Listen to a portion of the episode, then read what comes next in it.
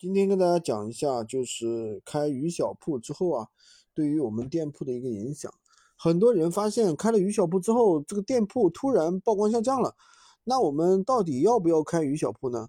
其实这个东西的话，主要是看你卖什么产品吧，对吧？如果说你卖一些电子产品，那么每天的出单量并不是那么大。那客户下单之后呢，那你又要去那个去上架一下，其实都没什么影响的。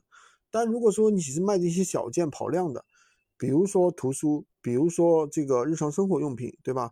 像我日常生活用品最高的时候，一天的话，我们跑个八十几单。那如果说你八十几单，你每一单你都要去上架，你这上架的手软了。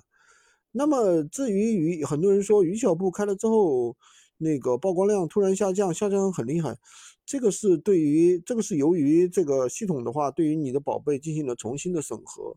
导致了这样一种情况，所以说大家也不要太去纠结这个事儿，好吧？今天就跟大家讲这么多，喜欢军哥的可以关注我，订阅我的专辑，当然也可以加我的微，在我头像旁边获取闲鱼快速上手笔记。